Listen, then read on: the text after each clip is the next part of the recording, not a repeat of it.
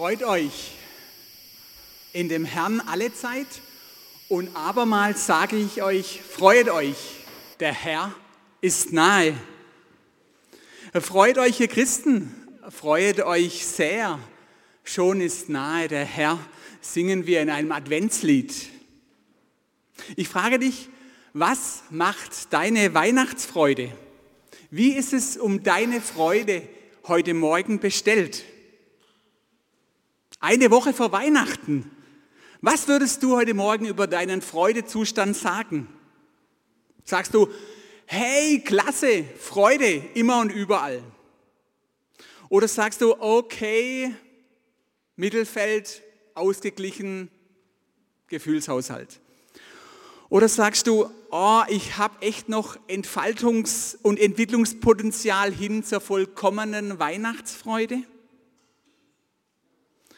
Und lieber Paulus, ähm, ich möchte dich fragen, hey, warum gebrauchst du eigentlich den Imperativ, freuet euch?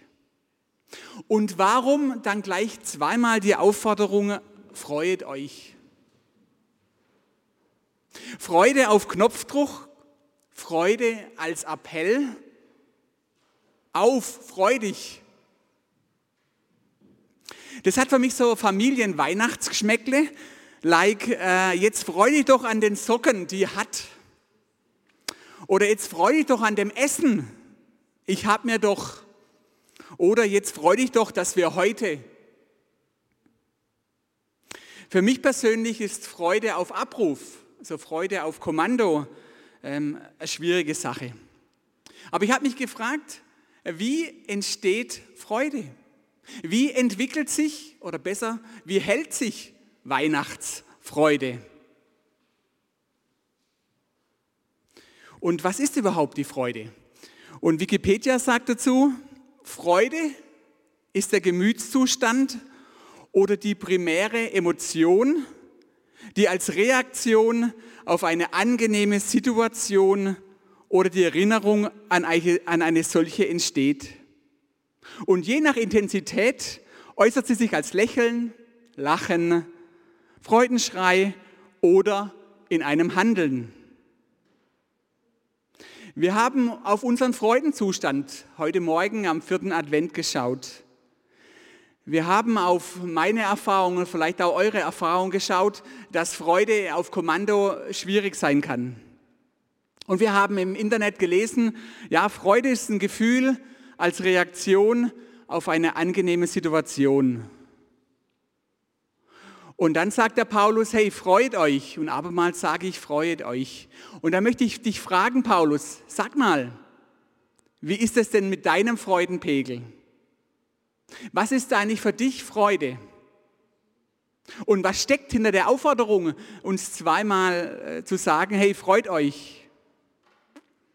In Philippa 1, Vers 12 sagt Paulus uns selber, ich lasse euch aber wissen, liebe Geschwister, wie es um mich steht. Das ist nur mehr zur Förderung des Evangeliums geraten, denn dass ich meine Fesseln für Christus trage, das ist allen bekannt. Und Vers 25 sagt er weiter, das alles dient euch zur Förderung und zur Freude im Glauben. Hey, lieber Paulus, das musst du mir jetzt echt erklären. Wie kannst du angesichts dieses Umstandes im Gefängnis, der Situation deines möglichen Todesurteiles schreiben, dass dies zur Freude im Glauben beiträgt? Und dann sagst du noch im Abschluss des Briefes, ich bin aber hoch erfreut in dem Herrn, dass er für mich sorgt, denn ich habe alles, ich habe Überfluss. Paulus, hey, wie machst du das? Wie behältst du die Freude in der Gefangenschaft? Warum freust du dich eigentlich? Nach meiner Lektüre des Philipperbriefes, und den Philipperbrief kann ich euch echt äh, ans Herz legen, vier Kapitel, echt knackig, kurz, viel drin, kam ich auf Folgendes. Für Paulus ist Freude mehr als ein Gefühl.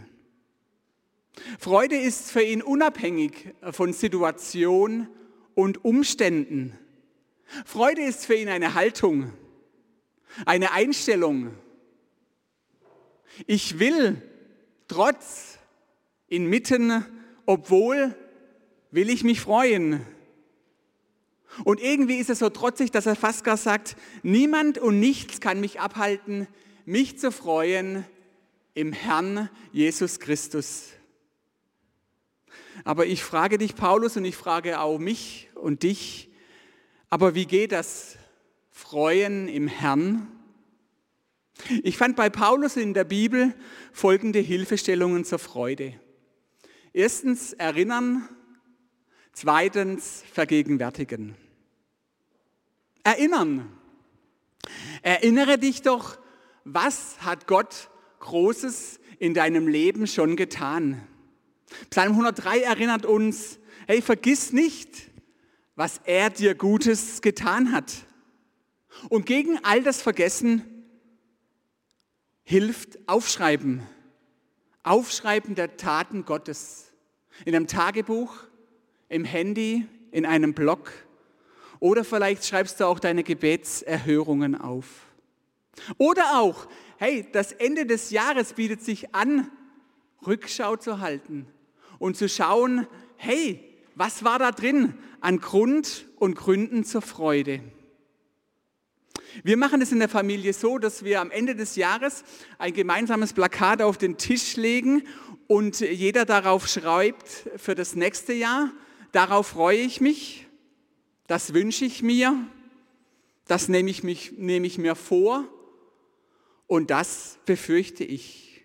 Und dann schauen wir am Ende des Jahres gemeinsam drauf, was wir aufgeschrieben haben. Hey, wie war das? Wie ist es gelaufen? Was habe ich erlebt? Was hat Gott geschenkt? Was hat Gott möglich gemacht? Und was hat Gott verwehrt? Und bis jetzt kann ich euch sagen, kam jedes Mal Dankbarkeit rüber und eine große Freude darüber, was Gott Gutes und Großes getan hat.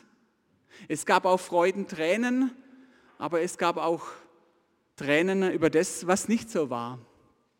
Aber erinnern hilft, aufschreiben vergegenwärtigt es nochmal. Und Gott selber ähm, hat seinem Volk Erinnerungsorte und Zeiten verordnet. Denn er weiß, hey, Freude ist angefochten, Freude ist gefährdet. Das müssen wir verorten in Raum und in Zeit. Und so lesen wir in 5. Mose 16, Vers 11, da steht zu den drei jährlichen jüdischen Hauptfesten, und du sollst fröhlich sein vor dem Herrn, deinem Gott. Ja, warum sollen die Israeliten fröhlich sein? Weil sie an diesen Hauptfesten, weil sie am Schabbat und an den ganzen Festen, die Gott eingerichtet hat, sich erinnern sollen, was Gott Großes getan hat, was Gott Großes tut und auch vorausschauend, was Gott tun wird. Und sich erinnern sollen, dass Gott treu ist in sich, in seinem Wesen und dass er hält, was er verspricht. Und da wundert es auch nicht, ähm, dass es heißt von der großen Schabbatfreude. Die Schabbatfreude über Gott, seine Schöpfung und zu sagen, ich ruhe, trete zurück und ich freue mich über das, was Gott getan habe. Oder sogar das Purim-Fest heißt das Fest der Freude. Das Fest der Freude darüber, äh, dass Gott sein Volk Israel äh, vor dem Hamann errettet hat. Und warum sage ich das von unseren jüdischen Geschwistern mit diesen Erinnerungszeiten und Erinnerungsorte? Weil wir sie auch haben. Und Advent ist so eine Erinnerungszeit und ein Erinnerungsort. Lasst uns doch in dieser Adventszeit sie nutzen noch, Weihnachten nutzen und zu schauen, was haben wir denn für einen großen Gott? Und was hat er denn Großes getan und was hat er Großes für mich vorbereitet? Lasst uns doch gemeinsam erinnern und erzählen von der Größe Gottes und seinen Wundern. Aber Paulus, wie geht es mit dem äh, wenn ich gerade nicht so drauf bin, da es irgendwie nicht so viel gibt aus dem Jahr 2021 zum Freuen und zum Erinnern, was dann? Dann äh, würde ich sagen, lasst uns Gott vergegenwärtigen. Denn Gott weiß, äh, dass wir manchmal vergesslich sind und dass es uns schwerfällt, uns zu freuen. Denn äh, in dieser Welt ist Freude kein Dauerzustand. Und deshalb hat er seinem Volk unter anderem auch geboten, hey, vergegenwärtige dich doch, dass Gott da ist. So hat Gott unterschiedliche Zeichen geschenkt. Zum Beispiel die Tephelin, dass unsere jüdischen Geschwister äh, um die Stirn einen Gebetsriemen haben mit einer Kapsel drauf, wo die Torah drin ist. Oder auch an dem linken Arm die Tephelin, die Gebetsriemen, um sozusagen Gott vor Augen zu haben und zu merken, linke, der linke Arm und die linke Hand sind ganz nah am Herzen Gottes. Ich frage dich, wie kannst du dir Gott und seine Gegenwart ins Bewusstsein rufen? Wie kriegen wir das hin im Alltag zu merken, hey, Gott ist da. Gott ist da und was für ein Grund zur Freude. Ich bin nie mehr allein und nie mehr einsam. Lass es dir zusagen. Lass es dir vor Augen malen. Auf deinem Handy, deinem Rechner, deinem Armaturenbrett, deinem Vergegenwärtigen hilft gegen das Vergessen und gegen das Gefühl der Allein- und Unverstandensein. Und dann vergegenwärtige dir Gottes Zusagen. Denn seine Zusagen erzeugen Freude. Zumindest ist es bei meinem Freund so. Der seit Jahren in wirklich herausfordernden Situationen ist. Und er sagt sich fast gebetsmühlenartig immer vor, Gott ist gut und der Rest ergibt sich. Gott ist gut und der Rest ergibt sich. Und dann fragt er sich in diesen schwierigen Situationen und Umständen, hat sich Gott verändert? Ist Gott ein anderer jetzt in meiner Situation? Im Advent 2021 ist er ein anderer wie damals, als Jesus auf die Erde kam? Nein, Gott ist der gleiche und Gott ist immer noch gut. Und diese Treue Gottes, die schafft Freude. Zumindest bei meinem Freund und zumindest bei denen oder auch bei mir, wenn ich mir das zusage. Gott ist treu und Gott hält, was er verspricht. Dann sagt noch äh, Psalm 111, Vers 2 zum Vergegenwärtigen, hey, groß sind die Werke des Herrn. Wer sie erforscht, der hat Freude daran. Hä? Forschen schafft Freude? Schafft Forschen nicht manchmal nur Zweifel? Dazu eine kleine Geschichte. Einer meiner Söhne studiert Chemie und eines Tages kam er total voller Freude und sagte, Papa, heute habe ich was gelernt das ist echt der Hammer. Theopronin, ein glücklich machender Stoff in Kakaobohnen. Das ist das Geheimnis, warum wir uns zumindest kurzfristig eine kurze Zeit nach dem Schokoladeneinnehmen mit viel Kakao glücklich fühlen. Theobromin. Und wörtlich übersetzt heißt es aus dem Griechischen Gottes Speise. Was haben wir für einen Gott, der Theobronin geschaffen hat in Kakaobohnen, der uns Schokolade geschenkt hat, damit wir zumindest kurzfristig Freude haben. Forschen schafft Freude. Aber wie ist es, wenn wir uns oft erinnern, uns Gottes Gegenwart vergewissern durch Orte, Feste und Zeichen und Worte Gottes?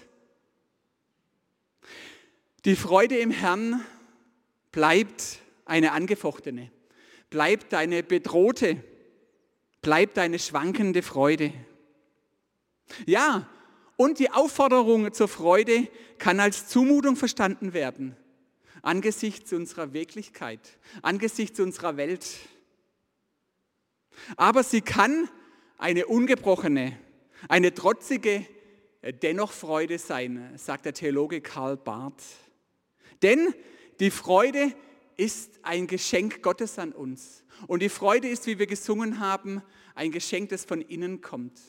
Und wie Paulus es erlebt hat und wie viele verfolgte Christen es erleben, diese Freude kann niemand und nichts uns nehmen. Denn die Freude ist ein Geschenk Gottes an uns. Und in dieser Freude, das wünsche ich uns allen, erfahren wir jetzt schon himmlische Geborgenheit und die Nähe Gottes. Lassen wir uns von Gott beschenken, indem wir uns erinnern und ihn vergegenwärtigen. Ich schließe mit einem Freudenssegenswunsch von Paulus aus Römer 15, Vers 13.